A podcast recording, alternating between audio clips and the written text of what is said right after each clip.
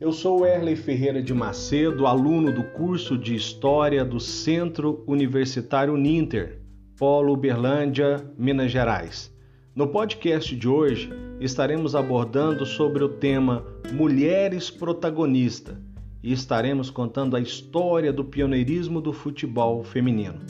Em 1950, na cidade de Araguari, Minas Gerais, foi onde tudo começou.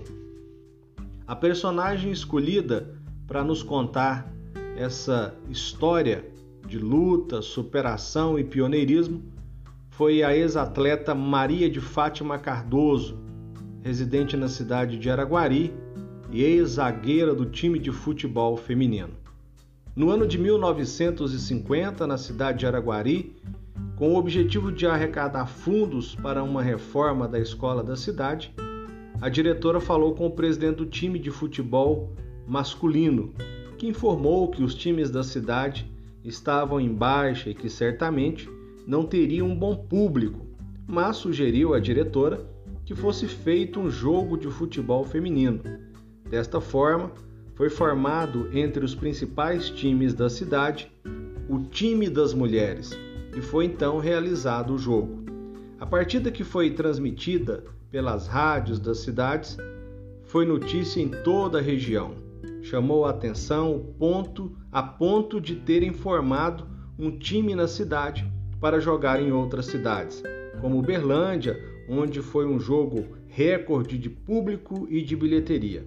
Também na capital mineira, Belo Horizonte, na capital da Bahia, Salvador. O sucesso foi tamanho que o time feminino foi convidado para jogar no México. Porém, como o país vivia sobre um regime militar, havia um decreto, o decreto de número 3199, de 14 de abril de 1950, que proibia as mulheres naquela ocasião de jogar futebol. Por essa condição de ser mulher.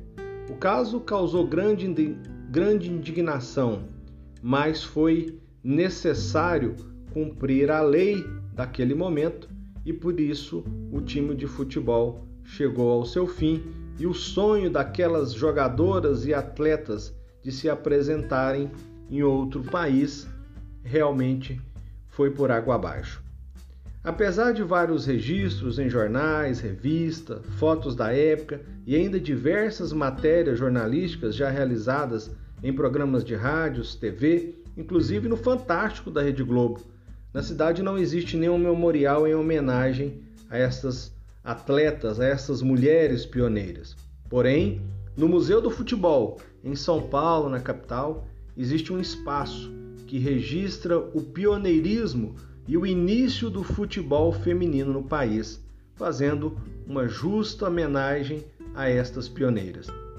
Finalizamos o registro desse podcast, registrando a importância das mulheres que formaram o primeiro time de futebol feminino, cumprimentando e agradecendo na pessoa da dona Maria de Fátima, dona Fátima, ex-atleta, ex-jogadora de futebol, que nos deu a honra de partilhar conosco essa linda história de pioneirismo e protagonismo do futebol feminino e em especial das mulheres, demonstrando claramente que as mulheres a cada dia, a cada tempo, vêm conseguindo acabar com o preconceito e ocupando um lugar de destaque na sociedade.